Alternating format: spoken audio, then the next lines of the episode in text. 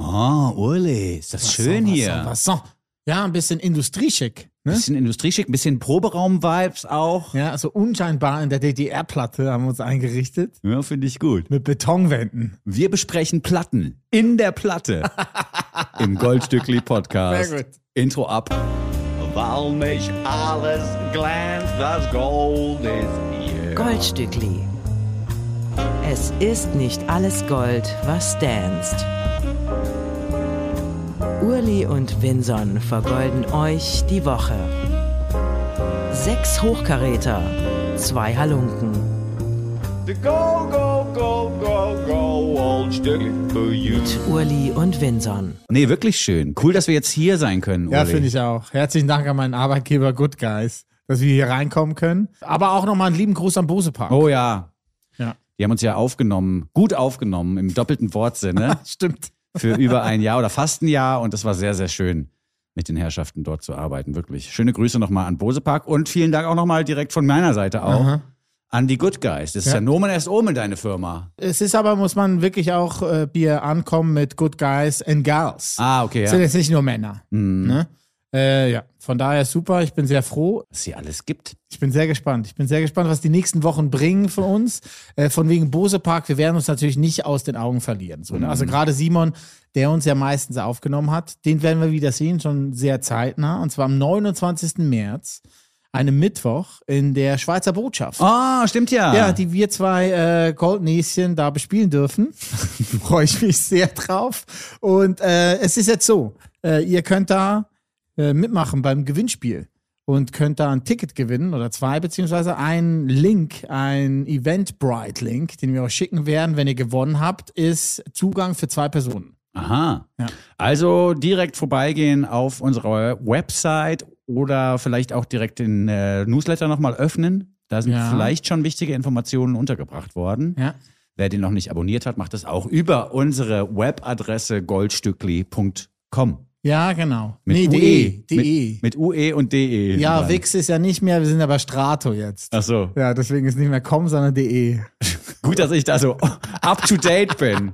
Das ist natürlich wichtig. Ja, man merkt, du bist der Creative Director mehr hier beim Goldstückli-Team. Ach, aber echt schön, dass wir hier aufnehmen können. Sehr Ja. gut. Und ja, äh, um das abzuschließen, ne? Mhm. also abonniert euch den Newsletter äh, bei uns auf der Seite goldstückli.de und in dem Newsletter, den wir dann am Sonntagnachmittag verschicken, steht drin, wie ihr an die Tickets kommt für die Schweizer Botschaft. Wir waren ja auch zum Besichtigen der Schweizer Botschaft jetzt kürzlich mal vor Ort und Mhm. das ist schon ein durchaus beeindruckendes Gebäude. Ah, das war dein erstes Mal? Ja, natürlich, was soll ich in der Schweizer Botschaft? Stimmt. Die weisen mich da ab an der Türe als Hessen. Auch alemannisch angehaucht. Gute, die so, nee, nix Gute. Grüezi wäre richtig gewesen. Ciao. Insofern äh, war ich da zum ersten Mal, aber ich war schwer beeindruckt. Also Parkettboden vom Feinsten, ja. große Räumlichkeiten, auch Teppiche in äh, Quadratmetergrößen, wie ich sie noch nie gesehen habe. Ja. Also man merkt schon, dass die Schweiz kein armes Land ist, wenn man die Botschaft der Schweiz betritt. Ja, Botschaftsgebäude sind ja eh immer sehr fancy, egal welches. Land. Ja. Ja. egal welches Land. Und in der Schweiz aber cool, was mich immer freut, da wenn ich auf Sommerfest eingeladen werde. Soirée Suisse heißt das ja. Aue. Und da durfte ich schon auflegen zweimal. Und jetzt im September ist wieder, da darf ich auch wieder auflegen. Ja, ja, ja, das war nämlich auch ganz cool in der Schweizer Botschaft. Da bist du mit Uli Hefliger da durch die ganz langen Gänge flaniert. Und hin und wieder kam ein Mensch um die Ecke, der mit Schweizerdeutsch und höchst euphorisch Uli begrüßte. Der Clemens. Ja. Ja. Und dann auch so, hier in Berlin ist der beste Schweizer DJ und so. War ganz cool. Ja, sehr gut. Ja. Hast ein gutes Image bei der Schweizer Botschaft. Ja, ich habe äh, lang dran gearbeitet. Lang und es hat äh, gewirkt. Ja. Mhm. Ja. Mein Freund Jean hat mich da eingeschleust. Okay, sehr gut. Ja, der Super Jean. Ja, also ohne dich wäre das jedenfalls nicht möglich gewesen, dass wir da mal auftreten. Ich finde das auch echt ein bisschen weird, auf eine gute Art weird, dass wir in der Schweizer Botschaft einen Gig haben. Ja, ich auch. Äh, insofern auch dafür nochmal vielen Dank von meiner Seite an dich, Uli Hefliger. Wie war denn in der Dankeschön. Woche so eigentlich sonst? Äh, die war gut. Äh, Ja, die war gut. Es war sehr stressig, sehr viel. In meinem neuen Job äh, gab es sehr viel zu tun, weil eine wichtige Woche ist, weil da am Montag was losgetreten wird. Äh, was mich aber zusehends verwirrt, ist in meinem privaten Leben, wenn ich so durch die Straßen laufe, bei mir im Kiez, dass diese AirPods, die die Leute tragen, ja dazu verleihen, mit Leuten über Kopfhörer zu telefonieren. Und es laufen so viele, meistens Männer, durch die Straßen, wo man denkt, die sind nicht alleine. Mhm. Die reden mit sich selber, aber sind einfach nur am Telefonieren. Und lautstark am Telefonieren, wo man denkt, so, wieso macht ihr das? Das verstehe ich auch nicht. Es gibt so viele, auch gerade so Geschäftsgespräche, die ich schon belauscht habe, wo ich denke, also wenn ich jetzt mitgeschrieben hätte, hätte ich das Konzept deiner Firma durchschaut und könnte die nachbasteln. weißt du, ich meine? Oder wenn ich mitgeschrieben hätte, könnte ich dich beim Finanzamt anschwärzen, weil du einfach gerade erklärt hast, wie du das ganze Zeugs an den Steuern vorbei manövrierst und so. Also das ist ja echt, manchmal fragt man sich dann so, wieso? Warum macht ihr das in der Öffentlichkeit? Könnt ihr euch kein Büro leisten? Muss das direkt hier auf der Straße stattfinden? Ja, und dass man sich auch nicht schämt oder einfach so ein bisschen. Es geht Ich glaube, nicht um Anstand. Ich glaube, es gibt da wirklich Leute, die sind da stolz drauf. Ah. Die wollen das zeigen in der Öffentlichkeit, dass sie busy sind und dass sie angerufen werden, dass Ja. es irgendwas Wichtiges zu regeln gibt in deren Leben. Also ich finde es cool, in Friedrichshain hört man dann wirklich einfach allerlei Sprachen. Ne? Französisch, Spanisch, Englisch, Deutsch, ist alles dabei. Finde ich cool. Ähm, aber trotzdem, es nervt. Hm. Ich habe auch aufgehört, Musik zu hören, wenn ich durch die Straßen laufe oder Fahrrad fahre. Habe ich ja immer Musik gehört oder Podcast. Das mache ich nicht mehr. Mhm. Weil ich brauche diese Stille. Was auch trügerisch ist, weil auf Berlins Straßen herrscht no Stille. so ist es nicht. Ja, aber ich kann es verstehen, dass man die Ablenkung nicht haben will. Weil ich zum Beispiel als ja noch relativ junger Autofahrer, ich habe ja erst vor drei Jahren meinen Führerschein gemacht. Auch schon drei Jahre her. Ja, dann doch, ja. Aber äh, also bei mir ist es auch oft so, dass ich dann das Radio abstelle, damit ich mich besser konzentrieren kann. Ja, genau. Das genau liegt so. aber auch an uns, weil wir so musikaffin sind, dass wir nicht abschalten können. Also wir können die Musik nicht in den Hintergrund verlegen, weil wir uns zu sehr dafür interessieren. Und schon kann man sich nicht mehr konzentrieren auf den Straßenverkehr. Wie war deine Woche, Vincent? Ach, entspannt eigentlich. Ja, Wie ich habe so ein bisschen, ich, ja gut, ich habe so ein bisschen rumgeschnipselt auch für mein anderes Projekt, das zwei Drittel FM-Projekt, da kann man ruhig mal Oh, drüber sehr hören, gut. wenn man Ja, möchte. sehr gut, sehr da gibt's schon ein paar Folgen, die mein Vorgänger betreut hat. Mhm. Ich bin jetzt da gerade beauftragt für die dritte Staffel. Das ist sehr interessant. Es findet ja alles im Jugendknast statt. Ja. Das Podcast-Projekt und das ist wirklich nochmal eine ganz andere Welt. Und es macht auch wirklich Spaß zu schneiden, weil da auch Talente äh, einsitzen, muss man ja Okay. leider sagen, die äh, nach zwei, drei Tipps zum Moderieren mit Überleitungen glänzen, die man so sonst nur von Günther Jauch oder sowas kriegt. Also war wirklich, ist wirklich sehr, sehr spannend und macht sehr viel Spaß. Sobald sich da die nächste Staffel abzeichnet oder das Veröffentlichungsdatum, sage ich natürlich gerne Bescheid, weil es ist wirklich toll. Es sind ja immer. Gespräche mit den Jungs hinter Gittern und dann gibt es so einen Rap-Track in der Mitte, der auch von Leuten, die ehemals inhaftiert waren, Mhm. oft gestaltet wurde, manchmal aber auch von Leuten, die immer noch Insassen sind. Und das alles wird dann vermengt zu so einer halben Stunde, kann man dann ruhig mal drauf hören. Okay, also Sendestartstermin gibt's noch keinen. Nein, ist noch nicht ganz klar. Ich weiß, also das ist auch der einzige Punkt, der mich an dieser Crew nervt, ist, dass die das alles so zu Ende aufnehmen und dann gucken wir mal, wie das geschnitten und geplant wird. Das ist ja genau das Gegenteil von dem, was wir hier machen. wo man einfach nach der Aufnahme mehr oder weniger zwei, drei Minischnitte macht und dann direkt auf Upload drückt. Dann ist das Ding auch schon wieder weg und gesendet und so. Naja, aber es ist äh, toll. Guckt euch das ruhig mal an. Zwei Drittel FM gibt's schon zwei Staffeln auf den Plattformen eures Vertrauens. Die Musik, die du angesprochen hast, vorhin im Auto, die du im Auto nicht hören willst, ähm, die spielen wir euch jetzt vor, weil wir haben sechs Lieder rausgesucht, die wir uns ganz genau angehört haben. Sehr schön. Äh, ich möchte anfangen mit der neuen Single von einem äh, Achtet aus Oslo, Norwegen. Oktet. Ok Oktet. Hm, Würde ich sagen. Achtet gibt's nicht, ne? Ach, Ted ist halt so, wenn einer Ted heißt und du bist ein bisschen enttäuscht von dem. Das ist Och, Ted. Ach, Ted. Das hätte jetzt so nicht sein müssen. Das ist ein Achtet. Ja. Gut, ja. Gibt's aber auch. Gut, Octet. Das Octet aus Oslo namens Vieh äh, hat sich gegründet vor knapp zehn Jahren äh, um drei Menschen. Hauptsächlich hier zu nennen ist die Sängerin Sophie Tollefsborn. Sie sind sehr versiert in ihrer Musik, sind sehr bedacht, auch wenn es ums Komponieren und Aufnehmen geht. Deswegen hat es auch ein paar Jahre gedauert, bis vor sechs Jahren ungefähr wir uns, wir zwei, du und ich, Vinson, äh, in die erste Single Glue verliebt haben. Das war 2017. Da hat es dann noch zwei Jahre gedauert, bis dann die Debütplatte Ach rauskam. so, ja, ich habe nämlich lange. 2019 hier notiert, aber es äh, ist in der Tat das zweite Veröffentlichungsdatum dieser Single gewesen. Ja, genau so. Aber Verstehe. Mhm. Glue kam 2017 schon mal raus. Das haben wir da beim Radiosender auch hoch und runter gespielt, wo wir waren. Ähm, ich habe sie dann immer wieder aufmerksam verfolgt, was sie gemacht haben. Es kam dann eine zweite Platte raus, Anfang der 20er Jahre. Und jetzt sind sie äh, im Studio gewesen und haben ihre dritte Platte aufgenommen. Die nennt sich Three. Jetzt gibt's schon mal die erste Single daraus und die nennt sich Texas Baby. Boah, und das ist ein großartiges Stück Musik, das geschrieben worden ist auf dem Weg zum South by Southwest Ja. Festival in Austin in Texas. Daher auch der Titel, der ja für eine norwegische Band erstmal verwunderlich scheint, sozusagen. Äh, Texas Baby ist entstanden im Land, das besungen wird und auch in so einer surrealen Verfassung. Also man hat sich auf diese Festivalauftritte gefreut, war natürlich aber auch gleichzeitig völlig perplex darüber, dass man als norwegische Band auf dem South by Southwest Festival stattfindet. surreal. Und genau, und dieses Surreale spielt hier so ein bisschen mit rein in dieses Stück Musik, das aber jetzt gar nicht von Sophie gesungen ist, oder? Das hat einer aus der Band eingetrellert. Aha. Es klingt auf jeden Fall eher nach einer Männerstimme, nach einer Falsetto-Männerstimme, als nach einer Frauenstimme. Ah, Die wechseln sich dann ab, oder was? Ja, würde ich schon okay, mal schätzen. könnte sein. Ja, bei acht Leuten ist eine Auswahl da. Die äh, Nummer, die du vorhin angesprochen hattest, Glue, die ja quasi der Startschuss für ihre Karriere gewesen ist, die ist durch zwei Faktoren so richtig groß geworden. Und zwar hat sie einmal eine korrupte Fußballorganisation, die ein Computerspiel veröffentlicht, auf den Soundtrack dieses Computerspiels gepackt. Und Elton John, the Master himself, hat es in seiner Radiosendung damals gespielt. Aha. Und hat gesagt, hier, Vieh aus Norwegen ist geil. Ja, Und schon war quasi der Segen gesprochen und es ging Perfekt. durch die Decke. perfekt. Völlig zu Recht auch, Okay. finde ich. Wer das Projekt noch nicht kennt, durchaus nochmal zurückhören und drüber hören über das Gesamtwerk. Das ist alles schön. Hier sind Vieh mit Texas Baby. Vieh übrigens geschrieben mit F-I-E-H. Also hat nichts mit dem lieben Vieh auf eurem heimischen Hofe zu tun, sondern ist was ganz anderes. Die man ja so hat, ne? Die heimischen Höfe. Vieh mit Texas Baby. Der Goldstückli Podcast. Jeder Song so gut, dass man sich fragt, schürfen die das? Neue Musik gehört von Vieh aus Oslo. Texas Baby ist ein Vorbote auf ihre neue dritte Platte, die im Verlaufe des Jahres noch erscheinen wird. Ich freue mich da sehr drauf, ähm, weil auch die Einflüsse natürlich durchhörbar sind. Sie haben im Studio und beim Schreiben vor allen Dingen nicht nur Bootsy Collins gehört, sondern auch Steve Lacey, Anderson Park, Sharon Jones, Amy Winehouse oder auch die Gorillas. Ja. Gorillas übrigens äh, ein kleiner Cook-Tipp, eine Cook-Empfehlung. Guckt euch das aktuelle St. Lowe-Interview an mit Damon Alban.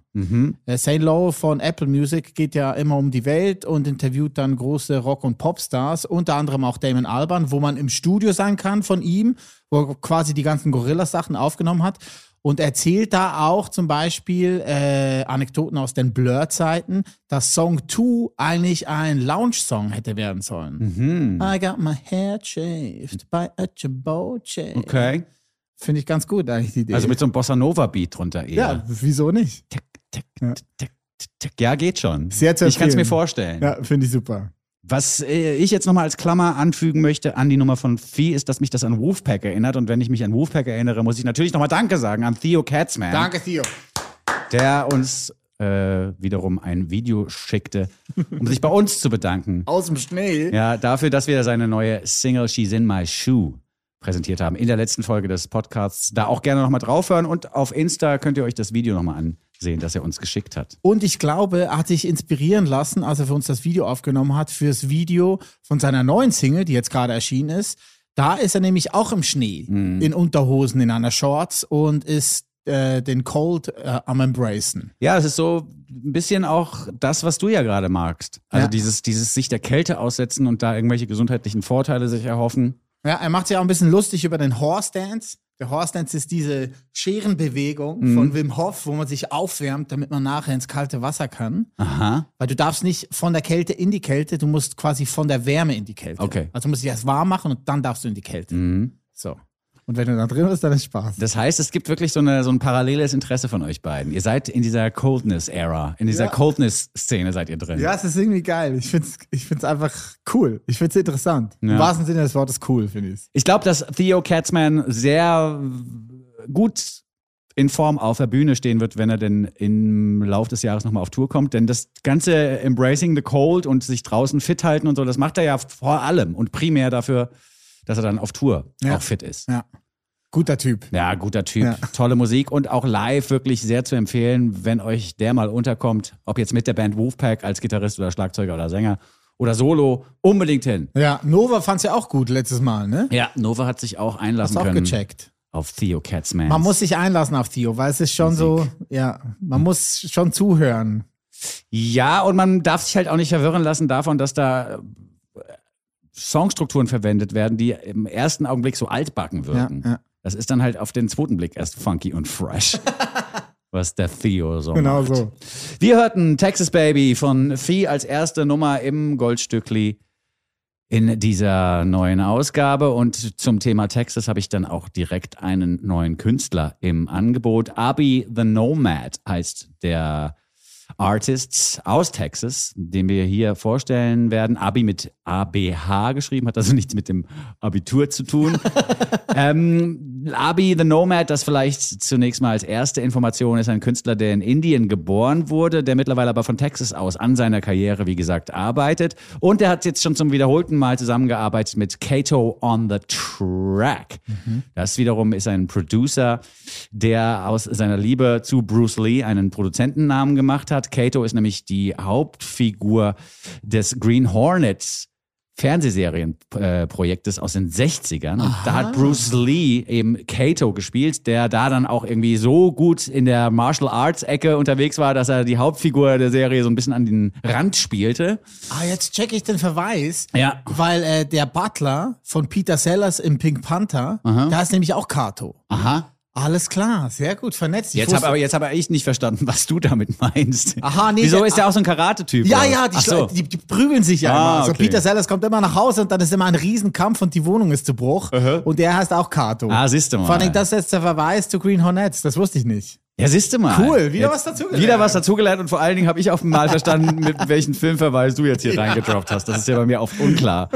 Es ist auf jeden Fall äh, insgesamt so eine Art äh, Indian, Korean, American Music Project, das wir jetzt hier hören. Kato on the Track hat auch schon mit Snoop gearbeitet oder mit Tiger und mit ganz, ganz großen Namen. Ähm, wer sich für Samples oder für die Arbeit mit Hip-Hop-Beats interessiert, kann auch mal auf seiner Seite vorbeigehen, katoonthetrack.com. Dort bietet er nämlich Kurse an zum Beatbasteln Ah. und aber auch Sample Packs. Also du kannst dir da auch äh, kleine Melodien, die er eingespielt hat, runterladen und in deine eigenen Tracks äh, einbauen. Das finde ich sehr, sehr schön. Also nicht Toni aus der Dose, sondern Kato on the Track. Genau, Toni aus der Dose ist ja der Spitzname für unsere Gästin vom letzten Mal, Nova. Finde ich auch immer noch sehr, sehr gut. Ich würde das an ihrer Stelle weiterverwenden, auch als Producer. Äh, Jingle oder so, ne? Total, ja, wäre super. Und was hier bei Kato on the Track auch gleich geil ist, ist, dass der auch so einen Signature-Sound reingebaut hat, so wie äh, hier die Kitschkrieg-Leute von Trettmann zum Beispiel. Ah, ja, bei okay. Kitschkrieg-Stücken ist ja auch immer so, dass irgendwann in der Mitte oder ganz am Anfang vom Stück einmal so Kitschkrieg Ja. einge eingebaut worden ist. Und hier ist halt Kato on the Track, bitch. Kommt einmal vorher, bevor er angefangen zu rappen. Abi the Nomad finde ich sehr, sehr gut. Was mich halt hier besonders gekriegt hat, ist äh, die Piano-Form, die zum Song wird. Da wird nämlich die Eins einfach so heftig laut gespielt und der Rest ein bisschen leiser, dass es unfassbar groovt, obwohl es keine komplizierte Melodie ist. Das finde ich sehr, sehr gut. Und der Flow von Abi ist halt auch einer, der mich Ja, sofort kriegt. Super. Einer der wenigen Rapper mit indischen Wurzeln, die so richtig durchstarten jetzt gerade. Nach Punjabi MC. Ja, vielleicht, ja. Abi the, Abi the Nomad und Kato on the Track mit Liu Kang. Goldstückli, der Podcast. Liu Kang, gehört von Abi the Nomad and Kato on the Track.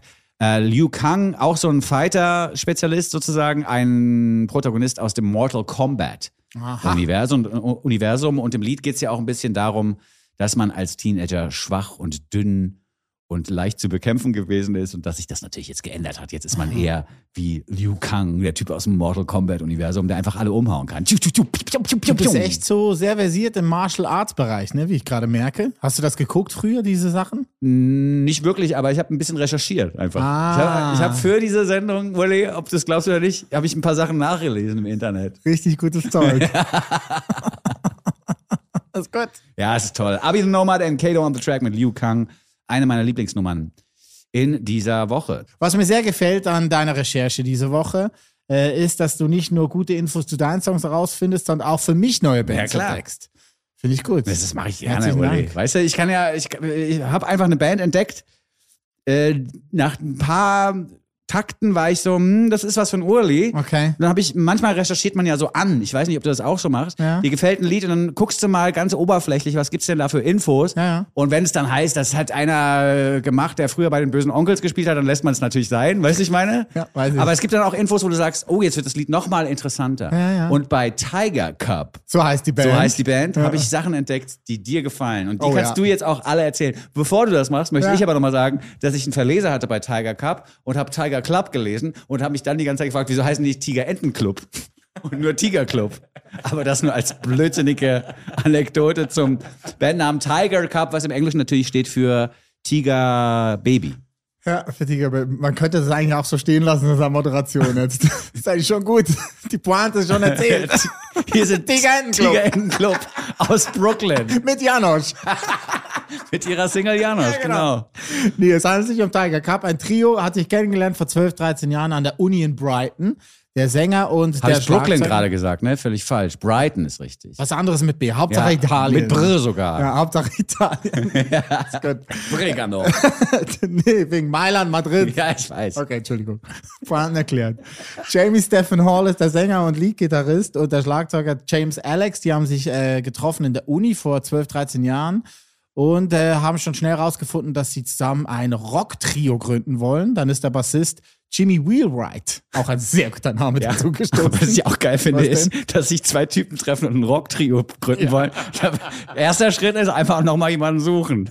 das ist eine gute Idee. Kann helfen. Ja. Hilft ungemein. Ja. So, Jimmy haben sie gefunden, waren ein Trio, haben äh, EPs aufgenommen, zwei, drei Stück, waren auf Tour unter anderem mit Royal Blood, mit den Blood Red Shoes. Da merkt man schon ungefähr, in welche Richtung das es geht. So ist das musikalisch auch anzusiedeln. Es klingt ein bisschen nach den frühen, frühen Muse. Mhm, voll. Ja, nach den frühen Muse. Das Entscheidende an dieser Band ist aber der Entdecker, der sie vor zwei Jahren gesigned hat auf sein Label. Es handelt sich hierbei um Stone Gossard, der Gitarrist von Pearl Jam. Ja. Der hat ein Label gegründet in den 90er Jahren zusammen mit seinem damaligen Bandkumpan von Brad. Äh, der Bandkumpane heißt Reagan Hagar. Ist, glaube ich, nicht verwandt mit Sammy Hagar von Van Halen. You never know. You never know, never know. Diese äh, Wikinger immer. äh, auf alle Fälle hat er dann ein Label gegründet, das gab es auch noch zwei, drei Jahre. Der wichtigste Release von äh, Loose Groove 1998 war das Debüt von den Queens of the Stone Boah, Age. das ist schon fett. Ja, das ist auch lustig zu sehen, wieder wie eng verbunden diese Desert Sessions, beziehungsweise diese, dieser Desert Rock war mit Seattle. Ja, komisch, ne? Denkt Ja. man erstmal gar nicht. Weil bei Josh Homme wusste man ja auch, nachdem sich KS aufgelöst haben, dass der dann Tourgitarrist wurde von den Screaming Trees. Da wiederum hat er dann seine Freundschaft ja angebandelt mit Mark Lanigan. Also da dann dieses Seattle Connect quasi Ja. auch.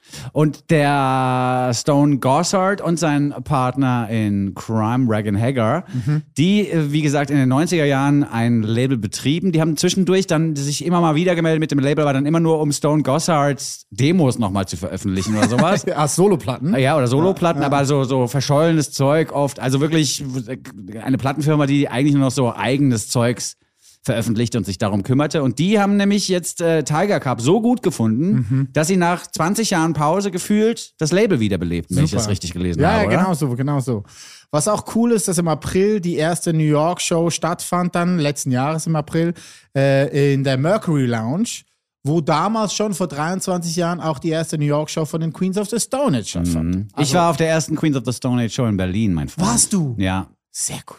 Und zwar war das Pfefferbank. Nein, das war eins davor. In Pfefferberg war die zweite Show schon. Da haben die ja die blaue Platte schon rausgebracht. Rated R. Auf der ersten Tour warst ich, du auch? Ich war auf der allerersten Show, da haben sie im Vorprogramm von Fu Manchu gespielt, mein Lieber. Ah, sehr gut. Und da war nämlich nur, das war auch ganz krass, weil irgendwie, im- da waren, was weiß ich, Fu Manchu, wir sind dann schon 300, 400 Leute gewesen. Aber ich glaube, von den 300, 400 Leuten wussten ungefähr 10, dass der Typ von Kai es jetzt im Vorprogramm spielt mit seiner neuen Band. ja. Und die zehn waren aber, also die waren am Start und die waren darauf viel neugieriger als Fu Manchu. Ich selber wäre nicht so fit gewesen, das rauszufinden, aber mein damaliger Gitarrist, der Tom, Mhm. der wusste das alles. Der so, hier, der hat eine neue Band und hier ist die Split-EP. Ja, mit Kaius. Mit Kaius noch auf der anderen. Seite, genau, Genau. Wunderbare Platte. Ja. Und dann meint er, hier, die hier auf der B-Seite, die gibt's jetzt, die Band. Und die spielen bei Fu Manchu im Vorprogramm und Ja, so. da gab es zwei Vorab-Songs. If Only war einer und den anderen habe ich jetzt vergessen. Aber ja, groß. Richtig groß. Ja, war super. Ich meine, der Hauptsong und der beste Song von der ersten Queens war ja dann Regular John, der erste. Der Mhm. war dann noch nicht auf der EP, von daher ist da noch einiges passiert da in den Monaten. Ja, und ohne die Loose Groove Records Boys Ja, genau. hätten wir es vielleicht nie erlebt, das Phänomen Queens of the Stone Age. Jetzt hören wir die neueste Entdeckung von den Loose Groove Boys, Mhm. die wir natürlich auch kennen aus diesen Pearl Jam Umfeldern. Ein Tiger Cup mit ein Play My Favorite Song. Let's Vielleicht, do it. vielleicht wird das auch so groß wie die Quotza Band. You never know. Die WhatsApp. Urli und Vinson vergolden euch die Woche. Ja, das war doch schon mal gut, finde ich. Tiger Voll. Cup. Ja, und echt Mi äh, Miles-mäßig, sag ich. Nee, nicht wie Miles, sondern wie Muse klingt das total. Die Gitarrenarbeit ist sehr Music, was mir dann aber, oder was mich dann wirklich auch nochmal überzeugt hat, außer dieser Geschichte im Hintergrund, ist die Tatsache, dass die ein eigenes Ding draus machen. Also du hörst erst Muse und denkst, ja, es ist sehr ähnlich. Und dann wird aber durch den Gesang und die Phrasierung des Gesangs ein ganz eigenes Ding draus. Und insofern hat die Band ihre Existenzberechtigung auch sich erspielt. finde ich. Total. Und ich meine, in der Zeit, wo Muse ja noch nicht so klingen wollten wie Queen, war das ja äh, wirklich eine solide Rockband. Ich weiß noch, als ihre erste Single vor dem Debüt war, das noch Muscle Museum rauskam, waren die äh, Vorband von Bush. Da habe ich Bush gesehen im, äh, ich glaube, das war im Dynamo in Zürich. Ähm, ist auch wurscht. Auf alle Fälle haben Muse Bush so an die Wand gespielt. Und ich meine, Bush sind zu viert und Muse waren einfach kaum Ja. 20, zu dritt einfach Batsch. Ja, und Matthew Bellamy ist halt auch so eine krasse Energiekanone. Unfassbar. Wenn der Gitarre spielt und dann noch so seine, seine hohen Töne trifft, als wäre er in der Oper ausgebildet, das ist schon echt abgefahrener Schiss. Ja, ja, hat mich. Arnim von den Beatsteaks, hat mich irgendwann mal zum Muse-Fan äh, gemacht. Ah, wirklich? Wenn auch nur für eine kurze Phase, durch so eine Live-DVD auch. Ja. Es war halt so, ja hier, äh, auch so 2005, 2006 muss das gewesen sein, kam eine Live-DVD von Muse raus. Ja, guck dir das mal an. Danach war ich echt so, wie bitte? wie haben die das denn gemacht? Ja, ja, genau so. Und da ist nämlich dieser, der Wunsch nach Queen zu klingen, ist durchaus nachvollziehbar, denn die sind ja von der Fähigkeit her genauso groß wie Freddie Mercury und seine Band. Ja, ja, die wussten einfach dann nicht mehr wohin, so, ne? Also nach Mhm. diesen ersten drei Platten war halt in ihrem engen Korsett schon alles erzählt und dann ging es ja dann ab. Ja, dann war die Muse nicht mehr vorhanden, obwohl sie Nee. sie gebraucht hätten. Nee. Ja. Doch, die Muse wurde dann Kate Hudson. Matthew Bellamy hat ja mit Kate Hudson ein Kind.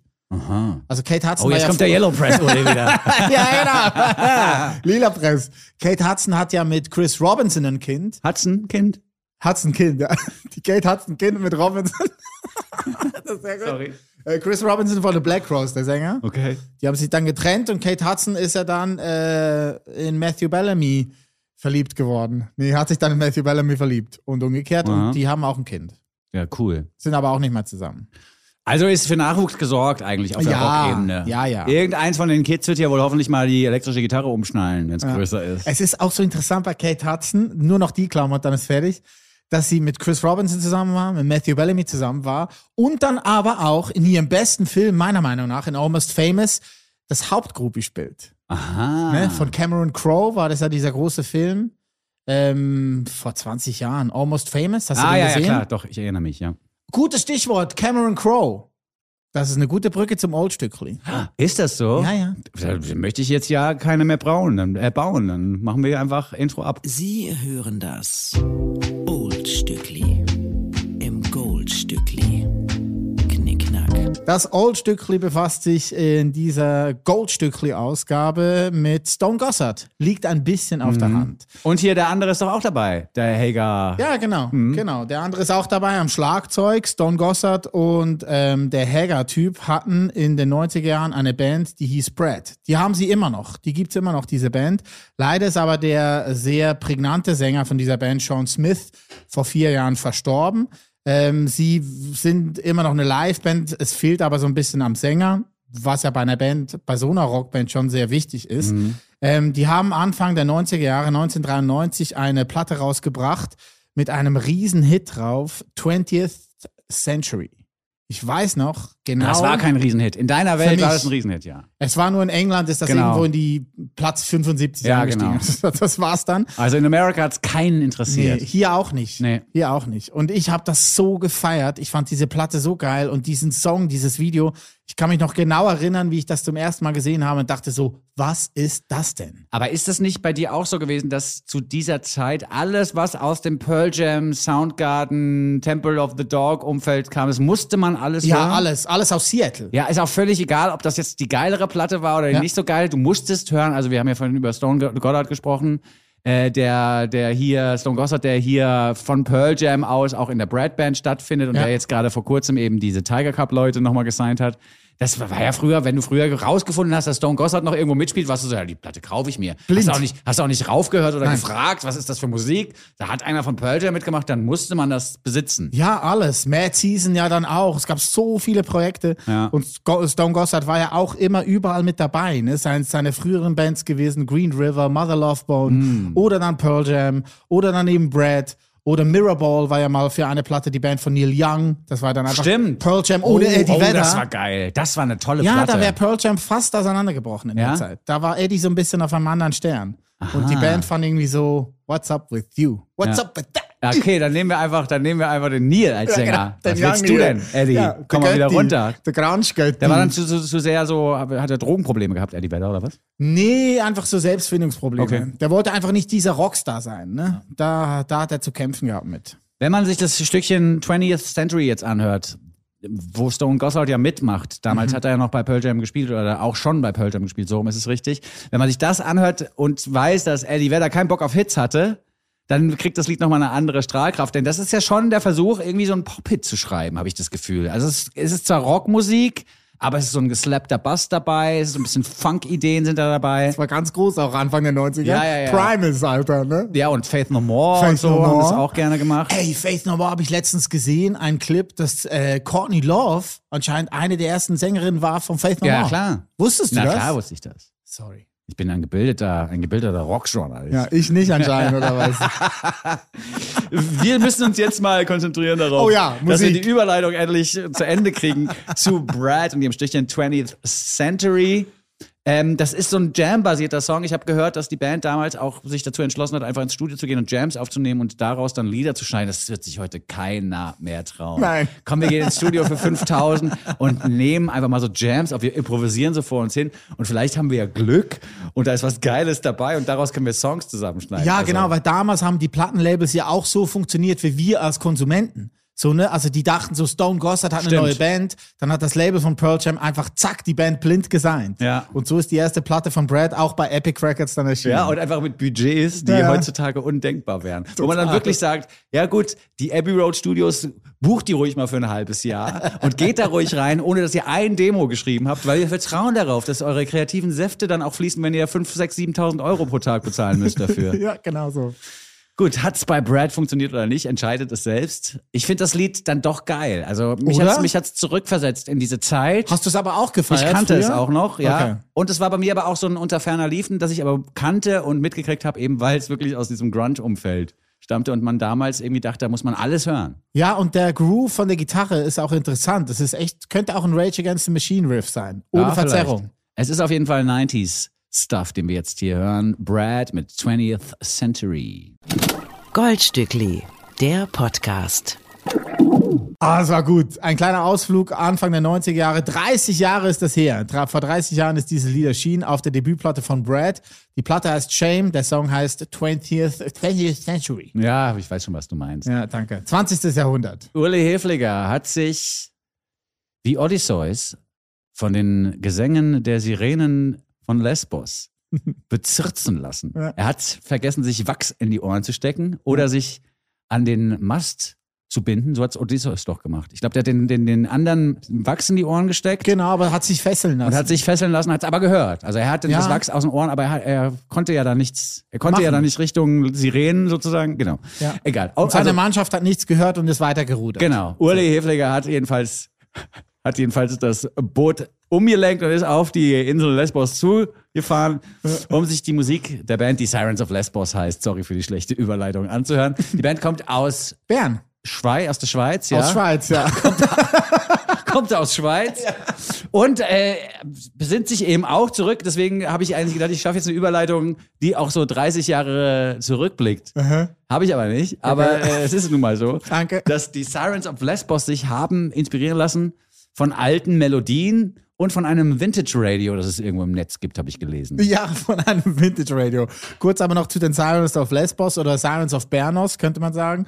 Ähm, es handelt sich hierbei eigentlich um fünf Menschen, die zwei Schwestern, Jasmina und Nabila Serak, die zusammen mit Archie Friede und Melvin Bus äh, die Sirens of Lesbos gegründet haben. Es kam dann noch die äh, Artdirektorin dazu, die Denise Haberly. Ähm, die macht immer das ganze Layout, die ganzen Covers etc. und guckt einfach, dass die Band gut aussieht. Ihren größten Erfolg bisher hatten sie vor knapp zehn Jahren äh, einen Balearen Disco-Hit, Long Days, Hot Nights. Der dann durch die Decke ging, aber mit einem Clapton-Remix. Ah, nice. Und wurden auch gesigned dann vom Clapton-Entdecker von Shir Khan von Exploited Records. Der haben sie ja auch ihre ersten Singles und EPs rausgebracht. Es folgten dann weitere Hits. I Got New Feelings war auch ein Riesensong. Mhm, der war von, super, ja. Von den Science of Lesbos. Und äh, How Many Miles war auch geil. Der kam vor zwei, drei Jahren raus, wo, wo du immer das Gefühl hast, das Keyboard fällt gleich aus dem Song raus. Mhm. Weil es so unfassbar weit hinten gespielt ist. Äh, dann kam eine Platte dazu, Soul, vor drei Jahren, also als Kurzform für Silence of Lesbos. Und jetzt sind sie, um auf deine äh, Verweise da zum Vintage Radio zurückzukommen, ähm, auf einen Song gestoßen aus den 90er Jahren von The Beloved. Oder The Beloved. Mhm. Sweet Harmony. Wir erinnern uns zu gern an dieses tolle Video. Ja, wahnsinnig gern. Auch der Song, echt einer meiner liebsten Erinnerungen aus der Zeit. Ich find's Wahnsinn. Ich find's Ja? richtig gut. Ja. Ich kann mir das Original auch sehr gerne noch anhören. Mhm. Findest du schlimm?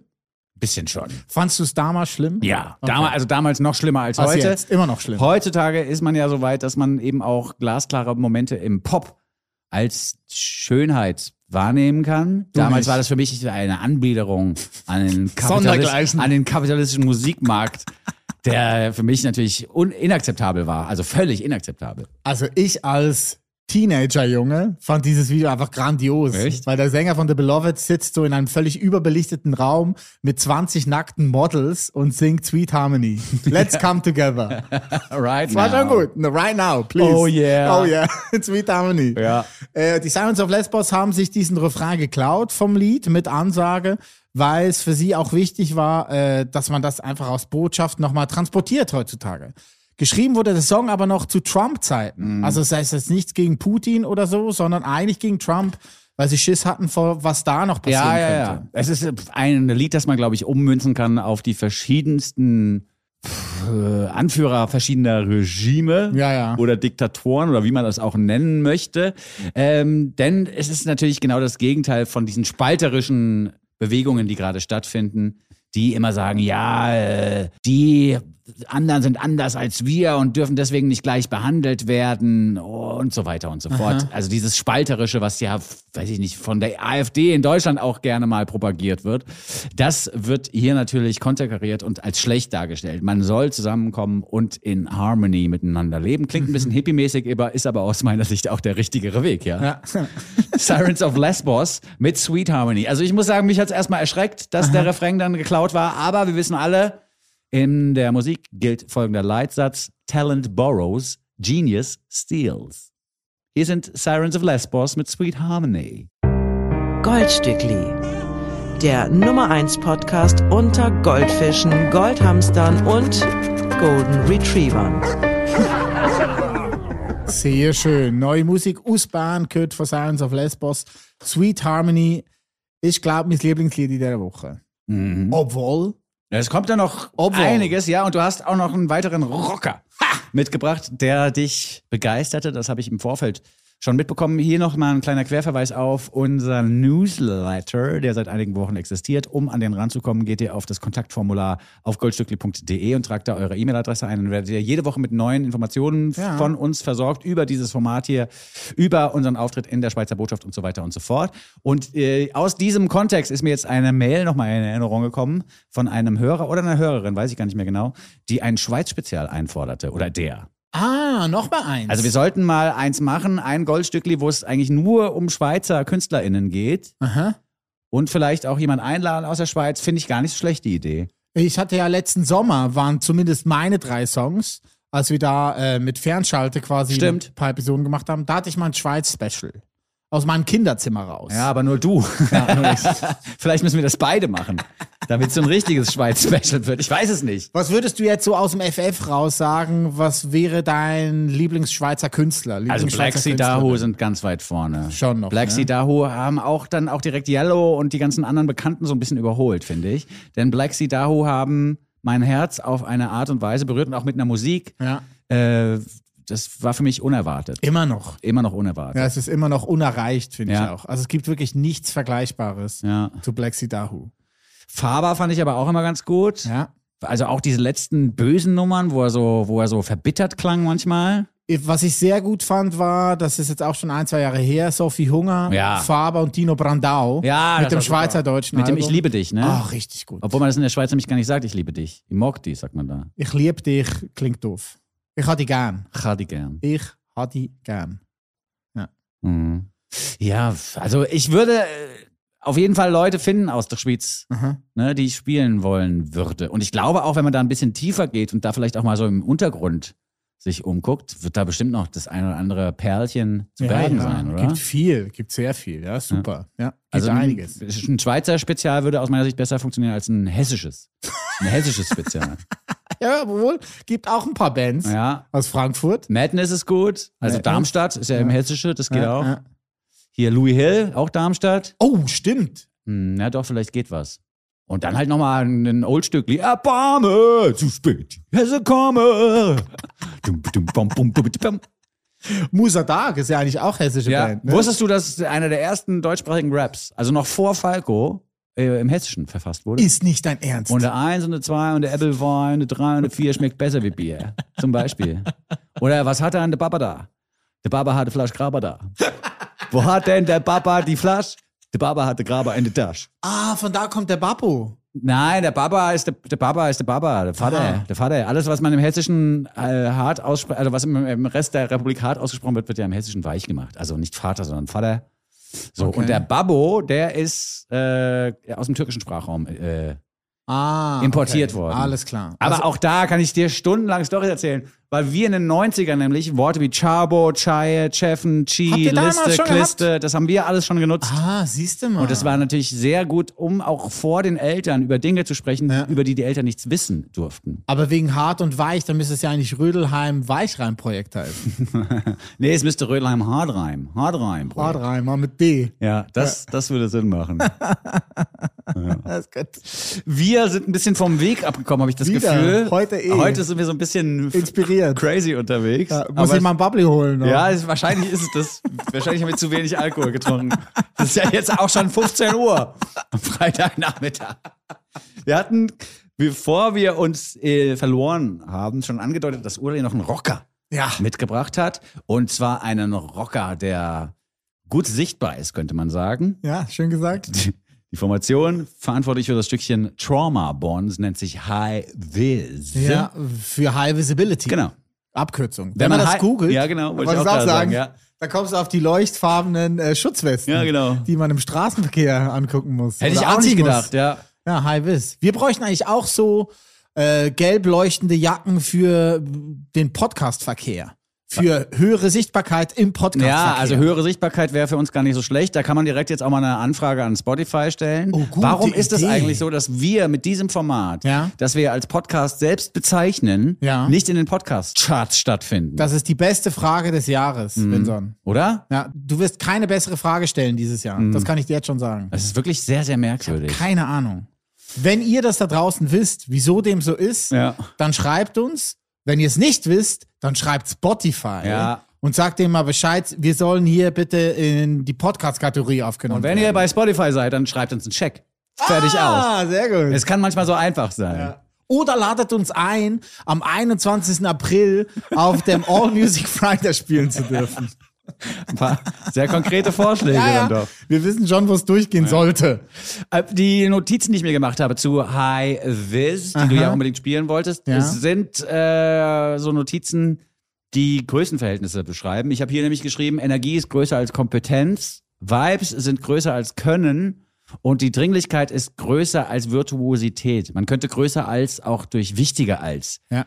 ersetzen, denn das hier ist der Beweis dafür, dass man eben kein ausgebildeter Musiker mit einer glasklaren Stimme und mit einer perfekten Intonation sein muss, um Musik rauszuhauen, die berührt, die wichtig ist und eine gewisse Dringlichkeit auch versprüht. Total. Äh, Highvis haben schon zwei Platten rausgebracht. Die zweite erschien letzten Herbst und der Sänger Graham Style meinte auch, dass nach vielen Songschreiben und einer entscheidenden Psychotherapie die Band endlich dann da an dem Punkt war, wo man diese zweite Platte schreiben und aufnehmen konnte. Und hört euch diese Platte an. Ich bin ein Riesenfan von der zweiten äh, Platte von Highvis. Die nennt sich äh, Bending. und ist einfach. Blending habe ich geschrieben. Habe ich Bending gesagt? Ja. Ich meine Blending. Ja gut, dann ist dann also nee, ich war eher Nee, gefragt- gut. Ich war jetzt eigentlich ich war jetzt eigentlich sicher, dass ich es falsch geschrieben habe. Nein, danke fürs Korrektiv. Ja, sehr schön. was Ja. würde ich nur an dich machen? Einfach Sachen falsch sagen. Ein Solo Podcast. Ja gut, die zweite Platte Blending ist ein Riesenfest. Wie du schon sagst, Dringlichkeit ohne Ende. Eine gute gekonnte Mischung aus Oasis und Oi-Punk, würde ich sagen. Oasis könnte man es auch Oh, nennen. ja, nicht schlecht. Oasis. Nicht schlecht. Oder vielleicht auch ganz viel Manchester noch dabei, Happy Mondays, Inspiral Carpets oder äh, was wäre, wenn die Stone Roses zu Steve Albini ins Studio gegangen wären und diese Platte wäre auf Discord erschienen, dem Label von Fugazi. Mhm. Einfach so mal, dass man so alle Eckpfeiler ein bisschen zusammennimmt. Weil auch so ein bisschen Fugazi-Dringlichkeit ist dann auch noch mit dabei. Ich habe mich ja lustigerweise total erinnert gefühlt an die Augustines, die du ja auch sehr, sehr liebst. Okay. Die Band, die als We Are Augustines begann. Ja. Denn die haben ja auch oft Tracks gebaut mit so halb verzerrten Gitarren nur im Hintergrund Ja, ja, oder überhaupt nicht verzerrt, sondern clean Gitarren. Ja. Und auch Billy McCarthy kann zwar singen, aber er ist ja auch jemand, der einfach, der so viel Druck auf die Stimme packt, dass es nicht mehr gesungen ist, sondern mehr geschrien auch schon Stimmt, fast. stimmt. Und das ist, finde ich, ist auch eine Parallele zu dieser Band hier. Man hat irgendwie beim Performen der Lieder das Gefühl, dass der Sänger jeden Moment umfallen könnte tot. total. Also weil einfach so viel Energie verbraucht wird und weil da irgendwie so eine schlimmen Traumata im Hintergrund zu existieren scheinen, dass man wirklich das Gefühl hat, wenn er heute noch einmal über diese, den Tod seines Bruders bei Billy McCarthy, was ja der Tod des Bruders, wenn er da jetzt noch einmal drüber singt, dann bricht er zusammen und dann das war das Letzte, was wir von Billy gesehen haben. Und das Gefühl habe ich auch, wenn ich High Vis höre mit dem Stückchen Trauma Bonds, dass er auch ein bisschen den Tod miterzählt, denn in Trauma Bonds geht es ja ein bisschen darum, dass man sich oft verbunden fühlt mit Leuten, mit denen man ein Trauma teilt. Und das ist ja ganz häufig eben auch der Verlust eines Menschen, den man gemeinsam geschätzt und geliebt hat, das ist dann so ein, so, so, so ein Punkt, wo man sich verbunden fühlt mit seinem Gegenüber, weil man das gleiche Trauma unter Umständen erlebt hat. Und ich glaube, live ist das einfach nur eine Messe. Also wirklich, die waren vor ein paar Wochen, waren die für zwei Shows in Deutschland und haben hier in Berlin das Lido wortwörtlich auseinandergenommen. Also was da an Crowdsurfing und Pogo am Start war und alle auf der Bühne und die Band auf der Bühne und alle im Saal und ein Riesenfest. Also ich wäre da so gerne dabei gewesen. Die Bilder, die ich gesehen habe, die äh, phänomenal. Also das liebe ich an diesen Live-Shows von solchen Bands. Und man merkt auch, dass der Sänger und Schlagzeuger, die haben früher in den 10er Jahren in London in ganz vielen Punk- und Hardcore-Bands gespielt. Also das merkt man schon, dass das auch aus dieser Brutstätte kommt. Da. Und vielleicht auch nochmal an ein, äh, als ein Hinweis für die Leute da draußen, die nicht aus Berlin zuhören. Das Lido hier in Berlin ist wirklich auch einer der besuchenswertesten Clubs Ja, der. Stadt. War mal ein Kino oder ein Theater vorher, Mhm. ein Theater und dann ein Kino und dann eben ein Konzertveranstaltungsort, was dazu führt, dass es eine ganz, ganz tolle Akustik hat und es hat auch die richtige Größe, finde ich. Mhm. Ja. Da ist man noch in diesem viel zitierten intimen Rahmen unterwegs und hat trotzdem genug Leute um sich rum, um sich jetzt nicht so zu fühlen, als würde man eine Probe, eine öffentliche Probe besuchen von der Band. Das ist toll. Ja, apropos Lido, da habe ich auch, äh, ich habe mich bei der Band, ich habe jetzt einige Bands ja genannt mit Oasis und Stone Roses, Fugazi etc. Aber eine Band äh, habe ich hier auch durchgehört, die hießen The Twang. Vor 15 Jahren ungefähr haben die mal eine Platte rausgebracht mit zwei Sängern. Äh, Wide Awake war ein Riesensong. Ähm, Ice Cream Sunday war der erste Song der Platte. Habe nochmal angehört, finde ich immer noch genial. Aber da waren bei der Liedershow nur 25 Leute, also 26 mit mir. Aber die hat keine Sau interessiert. Oh, schade eigentlich. Ja, schade eigentlich. Aber bei Highvis ist das anders. Ich hoffe, die wird es noch ganz lange geben. Ja. Hören wir uns jetzt endlich mal an mit Ja. Trauma Bonds. Goldstückli, der Podcast. Trauma Bonds von High Vis im Goldstückli Podcast. Bei mir hat es ein bisschen gedauert. Ja, aber jetzt ist gut. Ja, weil die Dringlichkeit, die kriegt mich dann doch. Ich Ja. war am Anfang wirklich so ein bisschen so, oh, diese Art von Gitarrenriffs, I don't really know. Und wie der Song auch aufgebaut wird, I don't really know. Und dann. Ich hab's gehört am Telefon. Ja. Wir spielen uns also die Songs manchmal vor, dann bei der Abhöre. Ja. Und ich habe deine Stille, weiß ich immer zu deuten. Und wie findest du den? Vinson, bist du noch dran? Ja, so war das ungefähr, stimmt schon. Ja, gut. Um die dieswöchige Ausgabe abzuschließen, noch ein Song mit einem MC am Mic, den wir hier schon mal hatten im Format. Und Ah. zwar bei der Moses Schneider Folge. Da haben wir Black Thought, Stimmt. Äh, Tariq Trotter von den Roots schon mal ins Programm Mit gehievt. Danger Mouse. Genau, weil er mit Danger Mouse Ja. damals eine Platte veröffentlichte. Jetzt hat er sich einen weiteren Partner in Crime nochmal gekrallt. Oder der Partner in Crime hat sich Black Thought gekrallt. Wer da wen krallte, ist unklar. äh, auf jeden Fall haben wir jetzt hier eine neue Single von Black Thought und Al Michaels Affair. im Angebot. Leon Michaels ist als Producer auch schon ganz gut rumgekommen, hat mit Tariq auch schon Songs produziert. Jetzt haben die eine längere Platte oder mehrere Songs nochmal zusammen äh, im Studio hergestellt und einen davon hören wir eben. Man stellt gleich fest, das ist hier ein Match made in heaven. Dass die beiden sich gefunden haben, ist äh, genauso schön wie beim Zusammentreffen von Danger Mouse und äh, Black Thought damals. Ähm, das Projekt ist auch ein bisschen entstanden, weil man sich in der Pandemie so ein bisschen langweilte und anfing, Songs und Skizzen hin und her zu schicken. Da hat Tariq offensichtlich sehr fleißig in der Pandemie am Rechner gesessen und sich da übers Netz mit Leuten in Kontakt gebracht und hat den Kontakt dann auch gehalten. Und jetzt haben wir hier eben einen weiteren Track des äh, Rappers von den Roots außerhalb seines eigenen Projektes.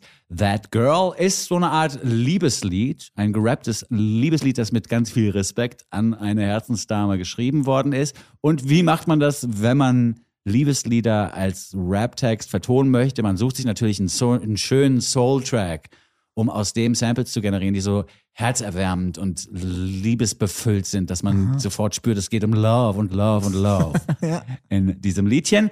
Jetzt hat sich Leon Michaels aber gedacht, ja, bevor ich jetzt äh, irgendwie Samples klaue, wie damals Brian Burton als Danger Mouse bei seinem Grey Album von Jay-Z und den Beatles und dann dafür so viel Ärger kriege, dass ich mein Haus wieder verkaufen muss, was ich mir gerade erst äh, äh, geholt habe. Äh, bevor die Samples also unklar sind, mache ich das ganz schlau und nehme einfach Soul-Platten auf, aus denen äh, ich dann Samples generieren kann. Ist ja geil. Leon Michaels hat also nicht irgendwie den Weg in den Plattenladen gesucht und hat da die Platten ge gedickt und hat versucht, da die geilsten Soul-Samples zusammenzusuchen, sondern er hat einfach Soul-Platten aufgenommen mit Instrumenten und Gesängen. Um, und zwar fertige Songs, also auch nicht nur ein Refrain oder ein Beat, Aber die sind dann erschienen?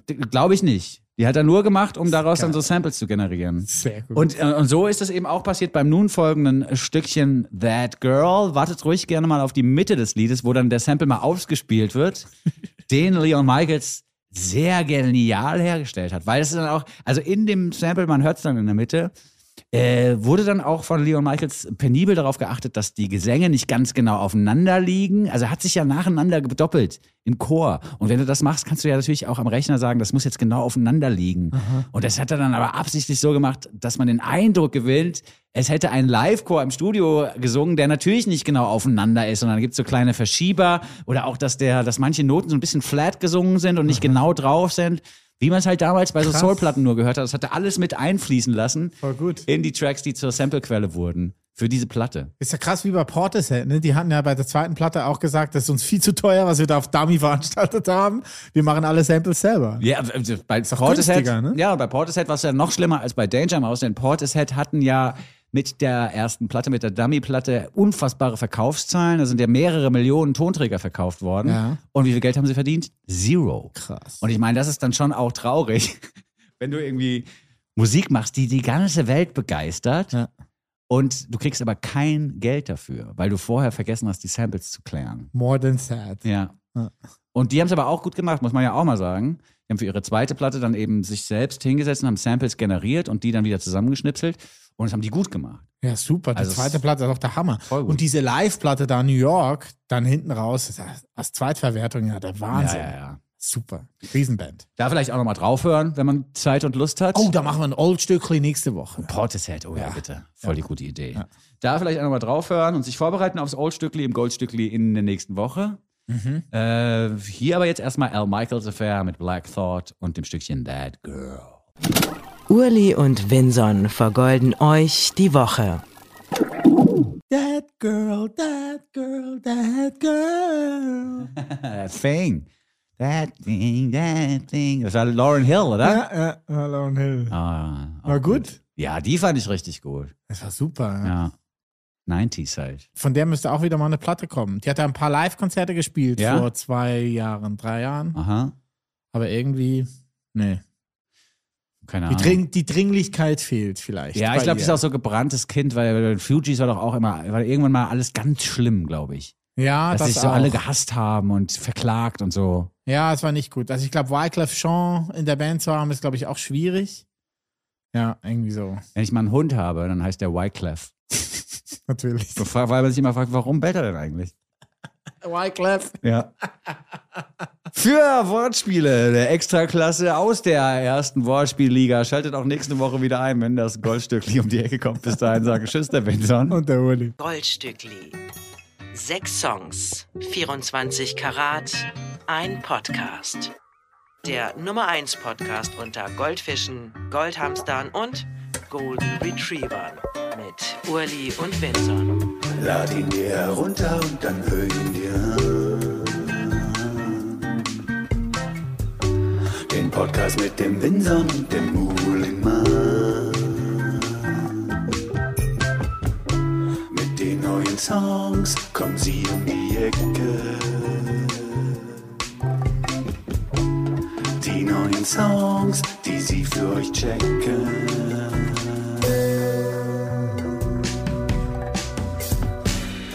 Call it the gold. They call it the gold, gold Stückli.